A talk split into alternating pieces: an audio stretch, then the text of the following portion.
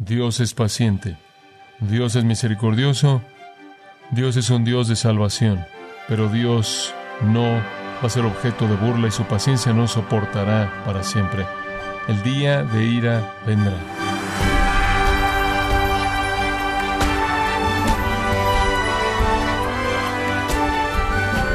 Gracias por sintonizarnos en su programa Gracias a vosotros con el pastor John MacArthur. Mucha gente pecaminosamente recurre a los adivinos, a los videntes, a los que observan bolas de cristal, clarividentes y pseudoprofetas para saber qué nos espera en el futuro. Pero, ¿sabía usted que la palabra de Dios habla acerca del futuro y no de manera fantasiosa o especulativa? Hoy el pastor John MacArthur en la voz del pastor Luis Contreras nos enseña con claridad bíblica lo que Dios quiere que usted conozca acerca del futuro en el mensaje Justicia Final, el regreso de Cristo, en gracia a vosotros. Quiero que me acompañe en un viaje largo, en un sentido en términos escriturales y quiero comenzar a leer una parte del Antiguo Testamento. Vaya al Salmo 2. Salmo 2. Una de las realidades populares en nuestra sociedad actual es la fantasía futurista especulativa. La palabra de Dios habla del futuro, pero no es fantasía ni es especulación. Estoy aquí para decirle a usted el futuro, el futuro del mundo como Dios lo ha revelado. Él es el creador y Él es el consumador de su creación. En el Salmo 2 usted oye estas palabras. ¿Por qué se amotinan las gentes? Y los pueblos piensan cosas vanas. Se levantarán los reyes de la tierra, y príncipes consultarán unidos contra Jehová y contra su ungido, diciendo, rompamos sus ligaduras y echemos de nosotros sus cuerdas.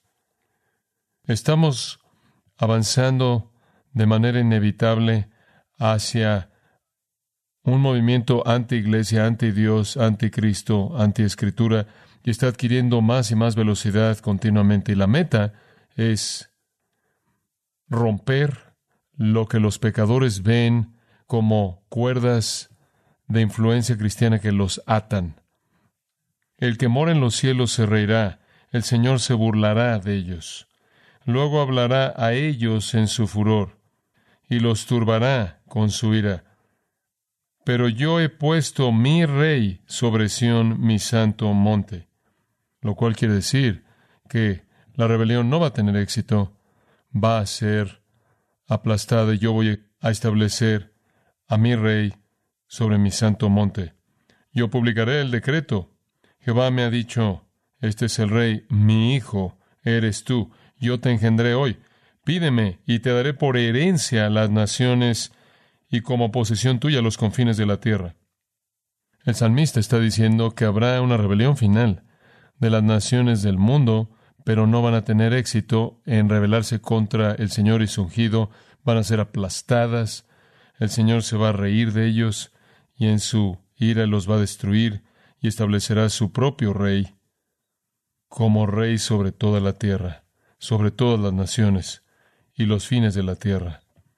Los quebrantarás con vara de hierro, como vasija de alfarero los desmenuzarás.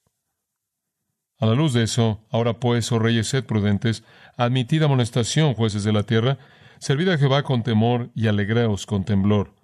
Honrad al Hijo, para que no se enoje y perezcáis en el camino, pues inflama de pronto su ira.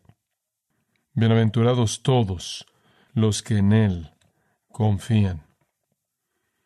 Para cualquier persona que conoce el Antiguo Testamento, este es un mensaje muy conocido, la promesa de juicio final sobre el mundo.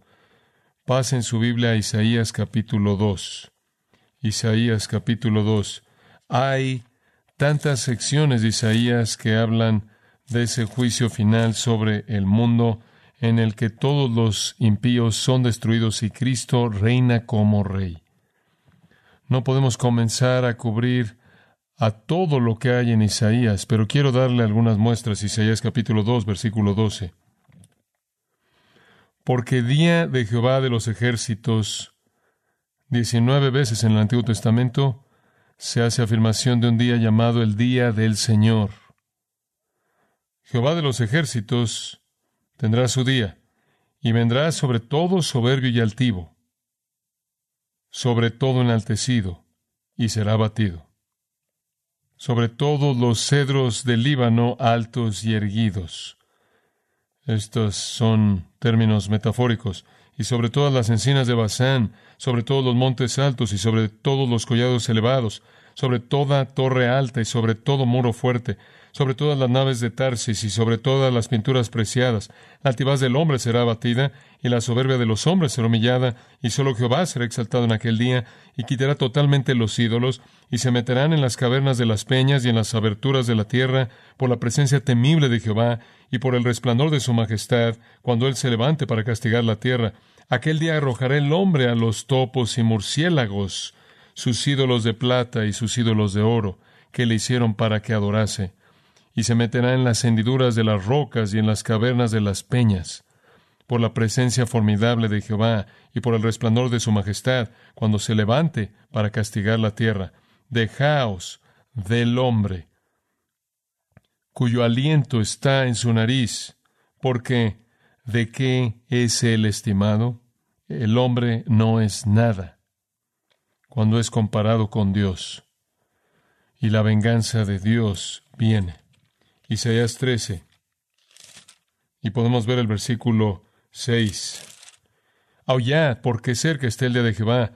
Vendrá como asolamiento del Todopoderoso. Por tanto, toda mano se debilitará y desfallecerá todo corazón de hombre. Y se llenarán de terror, angustias y dolores se apoderarán de ellos. Tendrán dolores como mujer de parto. Se asombrará cada cual al mirar a su compañero sus rostros, rostros de llamas. He aquí el día de Jehová viene, terrible, y de indignación y ardor de ira, para convertir la tierra en soledad y raer de ella a sus pecadores. Por lo cual las estrellas de los cielos y sus luceros no darán su luz, y el sol se oscurecerá al nacer, y la luna no dará su resplandor. Y castigaré al mundo por su maldad y a los impíos por su iniquidad, y haré que cese la arrogancia de los soberbios, y abatiré la altivez de los fuertes. Dios es paciente, Dios es misericordioso, Dios es un Dios de salvación, pero Dios no va a ser objeto de burla y su paciencia no soportará para siempre. El día de ira vendrá. Vayamos a la visión misma de ese día en el capítulo 19 de Apocalipsis. Apocalipsis capítulo 19. Y quiero leer los versículos 11 al 21 y ese va a ser el enfoque de nuestro tiempo. Entonces vi el cielo abierto y aquí un caballo blanco y el que lo montaba se llamaba fiel y verdadero y con justicia juzga y pelea. Sus ojos eran como llama de fuego y había en su cabeza muchas diademas, coronas, y tenía un nombre escrito que ninguno conocía sino él mismo. Estaba vestido de una ropa teñida en sangre, y su nombre es el Verbo de Dios. Y los ejércitos celestiales, vestidos de lino finísimo, blanco y limpio, le seguían en caballos blancos. De su boca sale una espada aguda para herir con ella a las naciones y él la regirá con vara de hierro. Y él pisa el lagar del vino del furor y de la ira del Dios Todopoderoso. Y en su vestidura y en su muslo tiene escrito este nombre, Rey de Reyes y Señor de Señores. Y vi a un ángel que estaba en pie en el sol, y clamó a gran voz, diciendo a todas las aves que vuelan en medio del cielo, Venid y congregaos a la gran cena de Dios para que comáis carnes de reyes y de capitanes, y carnes de fuertes, carnes de caballos y de sus jinetes, y carnes de todos, libres y esclavos, pequeños y grandes. Y vi a la bestia, a los reyes de la tierra y a sus ejércitos, reunidos para guerrear contra el que montaba el caballo y contra su ejército. Y la bestia fue apresada, y con ella el falso profeta que había hecho delante de ella las señales con las cuales había engañado a los que recibieron la marca de la bestia y habían adorado su imagen. Estos dos fueron lanzados vivos dentro de un lago de fuego que arde con azufre y los demás fueron muertos con la espada que salía de la boca del que montaba el caballo, y todas las aves se saciaron de las carnes de ellos. Es un retrato aterrador. ¿No le impacta cuán diferente es de la primera venida de Cristo? Como bebé, en un pesebre, como uno que viene para sanar, para mostrar misericordia y para salvar. Y la próxima vez que venga es tan diferente. Él viene para matar, no para dar vida, sino para quitarla. La primera vez que vino, Él dijo, he venido para que tengáis vida. La próxima vez que venga, Él trae muerte. Muerte física, seguida de muerte eterna. Esta realmente es una historia terrible. Habla de los más grandes gobernantes del mundo siendo alimento de aves de rapiña, reyes, líderes fuertes, con confianza, se vuelven alimento, sin que nadie sepulte sus cadáveres estando por todos lados junto con el resto de la gente, se reducen a lo mismo. Aquellos que una vez fueron conquistadores y líderes elevados son básicamente profanados y llevados al nivel más bajo posible que un humano podría ser llevado y no volverse nada más que alimento para aves.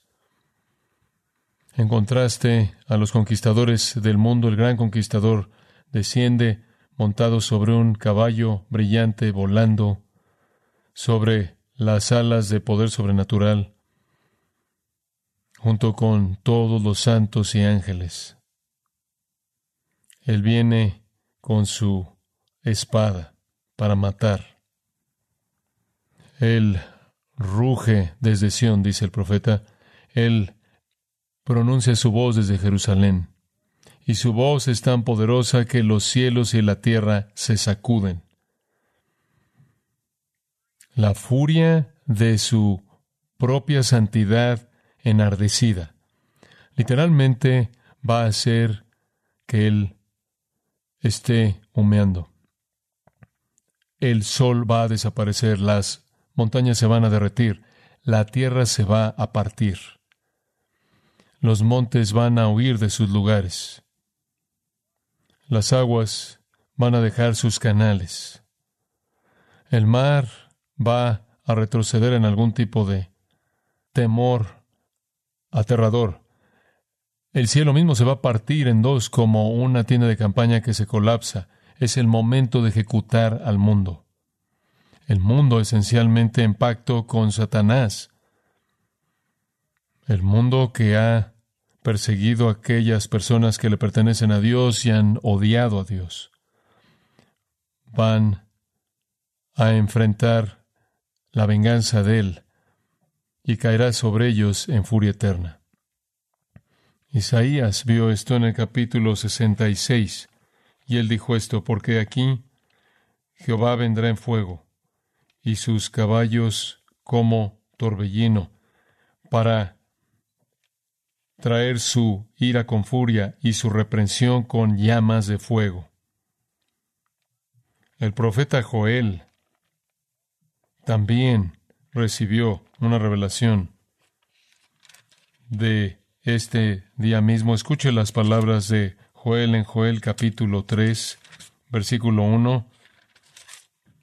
Porque aquí que en aquellos días y en aquel tiempo que haré volver la cautividad de, de Judá y de Jerusalén antes de que venga el reino, Reuniré a todas las naciones y las haré descender al valle de Josafat, y allí entraré en juicio con ellas a causa de mi pueblo y de Israel mi heredad, a quien ellas esparcieron entre las naciones y repartieron mi tierra. Vengo para juzgarlos por lo que han hecho a mi pueblo Israel. Entonces, que sepan, capítulo 3 de Joel, versículo 9, proclamad esto entre las naciones, proclamad guerra, despertad a los valientes. El ejército que se congrega para pelear contra Cristo será reunida por Dios. Dios llama a este ejército para que se reúna y claro que Cristo los derrota en un instante.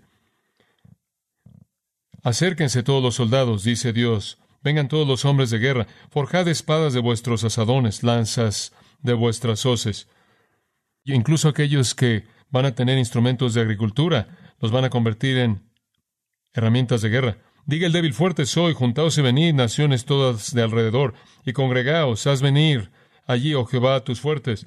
Despiértense las naciones y suban al valle de Josafat, porque allí me sentaré para juzgar a todas las naciones de alrededor. Echad la hoz, porque la mies está ya madura. Venid, descended, porque el lagar está lleno, estas son uvas. Rebosan las cubas, porque mucha es la maldad de ellos. Muchos pueblos en el valle de la decisión, porque cercano está el día de Jehová en el valle de la decisión. El sol y la luna se oscurecerán, las estrellas retraerán su resplandor y Jehová rugirá desde Sión y dará su voz desde Jerusalén, y temblarán los cielos y la tierra, pero Jehová será la esperanza de su pueblo y la fortaleza de los hijos de Israel. Este es aquel día, y Dios promete liberar a su pueblo Israel. El versículo final de ese capítulo, y limpiaré la sangre de los que no había limpiado, y Jehová morará en Sión. Venganza de Dios. Y por cierto, la venganza de Dios será absolutamente exacta con respecto a su justicia debido a su conocimiento perfecto de toda maldad. No puedo resistir llevarlo también a Ezequiel. Ezequiel capítulo 38. La palabra es tan poderosa porque esta es la verdad. Y solo quiero que escuche la palabra. Escuche lo que dice Dios. Ezequiel 38.1 vino a mí palabra de Jehová diciendo, Hijo de hombre, pon tu rostro contra Gog. Gog es un término que se refiere a un príncipe importante, a un gobernante primordial en tierra de Magog. Magog es un país que en la antigüedad, en el antiguo Medio Oriente, se identificaba príncipe soberano de Mesec y Tubal, también se identifican como lugares y profetiza contra él. Y di, así ha dicho Jehová el Señor, he aquí, yo estoy contra ti, oh Gog, oh exaltado, príncipe soberano de Mesec y Tubal, y te quebrantaré y pondré garfios en tus quijadas y te sacaré a ti y a todo su ejército, caballos y jinetes, de todo en todo equipados, gran multitud con paveses y escudos, teniendo todos ellos espadas. Persia, Cus y Fut con ellos, rodeando la nación de Israel, todos ellos con escudo y yelmo. Entonces Dios comienza a reunir a las fuerzas, las primeras identidades, Gog y las ciudades asociadas con él que vienen del norte, del resto del este y del sur, Gomer, en el versículo 6, y todas sus tropas, la casa de Togarma, de los confines del norte y todas sus tropas, muchos pueblos contigo, esto parece hacer referencia a Siria antigua y lo que diríamos que es la Turquía moderna. Prepárate y apercíbete, en otras palabras, alrededor de la tierra de Israel las naciones están siendo congregadas por Dios y vienen para hacer guerra. Y versículo 8 dice, de aquí a muchos días serás visitado, al cabo de años vendrás a la tierra salvada de la espada, recogida de muchos pueblos, a los montes de Israel, que siempre fueron una desolación, mas fue sacada de las naciones y todos ellos morarán confiadamente. Entonces Israel está viviendo en esta época de manera segura en el futuro y ahora Dios congrega a los ejércitos del mundo. Subirás tú y vendrás como tempestad, como nublado para cubrir la tierra, serás tú y todas tus tropas y muchos pueblos contigo. Así ha dicho que va el Señor, en aquel día subirán palabras en tu corazón y concebirás mal pensamiento y dirás, subiré contra una tierra indefensa. Lo que eso significa es que durante el tiempo de la tribulación en el futuro, Israel está viviendo en paz, habrán sido congregadas de todas las naciones que están ahí y tendrán aldeas que no necesitarán ser protegidas porque el anticristo habrá hecho un pacto para protegerla y el anticristo va a romper ese pacto, la seguridad desaparece y el mundo se congrega en contra de ellos. Vienen a arrebatar despojos y para tomar botín, y vienen a buscar lo que Ezequiel llama al final del versículo 12 la parte central de la tierra. El término hebreo es ombligo. Dios ve Jerusalén Israel como el ombligo del mundo. Entonces Dios está reuniendo a todas estas fuerzas para que vengan en contra de Israel. Y usted puede seguir leyendo, pero simplemente vaya al versículo 16. Todas estas personas vienen, versículo 15, de las regiones del norte, tú y muchos pueblos contigo, todos ellos a caballo. Esto está hablando de armamento, esta es una maquinaria de guerra que viene de todo el globo. Y subirán contra mi pueblo Israel como nublado para cubrir la tierra, será al cabo de los días y te traeré sobre mi tierra de nuevo. El Señor está trayendo todas estas naciones porque es el momento para la venganza final, para que las naciones me conozcan cuando sea santificado en ti, oh Gog, delante de sus ojos. Dios va a vengarse, a ser justificado. Ahí en el versículo 23, y será engrandecido y santificado, y seré conocido ante los ojos de muchas naciones, y sabrán que yo soy Jehová. Capítulo 39. Los muestra reuniéndose. Versículo 3 y sacaré tu arco de tu mano izquierda y derribaré tus saetas de tu mano derecha. Sobre los montes de Israel caerás tú y todas tus tropas, y los pueblos que fueron contigo, a aves de rapiña de toda especie, y a las fieras del campo te he dado por comida. Sobre la faz del campo caerás, porque yo he hablado, dice Jehová el Señor, y enviaré fuego sobre Magog y sobre los que moran con seguridad en las costas, y sabrán que yo soy Jehová. Y haré notorio mi santo nombre en medio de mi pueblo Israel, y nunca más dejaré profanar mi santo nombre, y sabrán las naciones que yo soy Jehová, el Santo de Israel. Y aquí viene y se cumplirá, dice Jehová el Señor, este es el día del cual he hablado. Ahí en el versículo 17 de Ezequiel 39, y tú, hijo de hombre, término para Ezequiel, así ha dicho Jehová el Señor, di a las aves de toda especie y a toda fiera del campo, Juntaos y venid, reuníos de todas partes a mi víctima que sacrifico para vosotros. Un sacrificio grande sobre los montes de Israel, y comeréis carne y beberéis sangre. Versículo 18 de fuertes, y beberéis sangre de príncipes de la tierra, de carneros, como si fueran carneros, corderos y de machos cabríos. De nuevo, los muertos han sido su propio sacrificio. No hubo otro sacrificio fuera de Cristo, rechazaron al único sacrificio mediante el cual Él podían ser librados del día de la venganza, y ellos son el sacrificio por su propia impiedad. Versículo 21, y pondré mi gloria entre las naciones, y todas las naciones verán mi juicio que habré hecho, y mi mano que sobre ellos puse. Y de aquel día en adelante sabrá la casa de Israel que yo soy Jehová su Dios. Cuando usted llega al ministerio del apóstol Pablo, en el Nuevo Testamento, usted tiene a Pablo viendo ese mismo día en 2 Tesalonicenses 1, 6, porque es justo delante de Dios pagar con tribulación a los que os atribulan, y a vosotros que sois atribulados, daros reposo con nosotros cuando se manifieste el Señor Jesús desde el cielo con los ángeles de su poder, en llama de fuego para dar retribución a los que no conocieron a Dios ni obedecen al Evangelio de nuestro Señor Jesucristo. Ahí está. La gente que va a estar bajo este juicio alrededor del globo son aquellos que no conocen a Dios y no obedecen el Evangelio de nuestro Señor Jesucristo. Ellos van a sufrir pena de eterna perdición, excluidos de la presencia del Señor y de la gloria de su poder. Esta es verdad aterradora. Esto no es nada con que jugar, esto no es frívolo. Todos esos pasajes son retratos y profecías de juicio final, lo cual es el lugar al que exactamente se dirige el mundo. La gente me pregunta de vez en cuando, ¿crees que está cerca? Está más cerca que nunca ha estado y más allá de eso.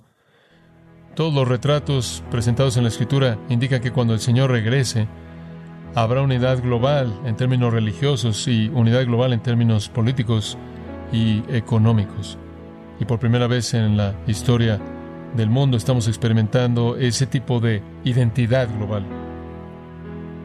No hay nada proféticamente que tiene que suceder antes de que el Señor saque a su iglesia creyente y desate los terrores de la tribulación descritos en Apocalipsis 6 al 19. Para esos siete años, Dios va a juzgar con furia, abriendo los sellos y con los juicios de las trompetas y de las copas. Y eso, todo eso culmina en ese juicio final cuando Cristo regresa al final de ese periodo para destruir a todos los impíos.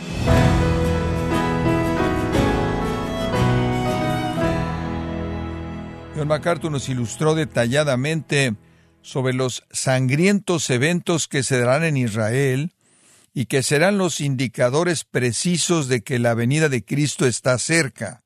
En el mensaje Justicia Final, el regreso de Cristo, que continuará en la próxima edición en Gracia a vosotros. Estimado oyente, Grace Community Church, bajo el liderazgo de John MacArthur, ha organizado la conferencia Expositores 2022 en español los días viernes 16 y sábado 17 de septiembre en Son Valley, California. John MacArthur compartirá el púlpito con su gel Michelin, Justin Peters, Josías Grauman, Luis Contreras y Henry Tolopilo, entre otros, con el tema El Consolador, la persona y obra del Espíritu. Para información e inscripciones de la conferencia Expositores 2022, los días 16 y 17 de septiembre, visite la página conferenciaexpositores.org. Repito, conferenciaexpositores.org. Si tiene alguna pregunta o desea conocer más de nuestro ministerio, como son todos los libros del pastor John MacArthur en español o los sermones en CD que también usted puede adquirir, escríbanos y por favor mencione la estación de radio por medio de la cual usted nos escucha en gracia a vosotros. Es importante conocer no solo el país y ciudad de donde usted nos escucha, sino también la radio. Para quienes contactan nuestro ministerio por primera vez, pueden solicitar una copia del mensaje de promoción sin costo alguno, un mensaje por oyente únicamente. Si usted vive en los Estados Unidos o Puerto Rico, escríbanos a Gracia Vosotros, P.O. Box 4000, Panorama City, California 91412. O puede escribirnos a través del siguiente correo electrónico radio arroba gracia punto org. Esto ha sido todo por hoy y queremos agradecerle su sintonía de lunes a viernes en nombre de John MacArthur y del personal de este organismo, invitándole para que nos acompañe en la próxima edición y así juntos continuar desatando la verdad de Dios un versículo a la vez en gracia a vosotros.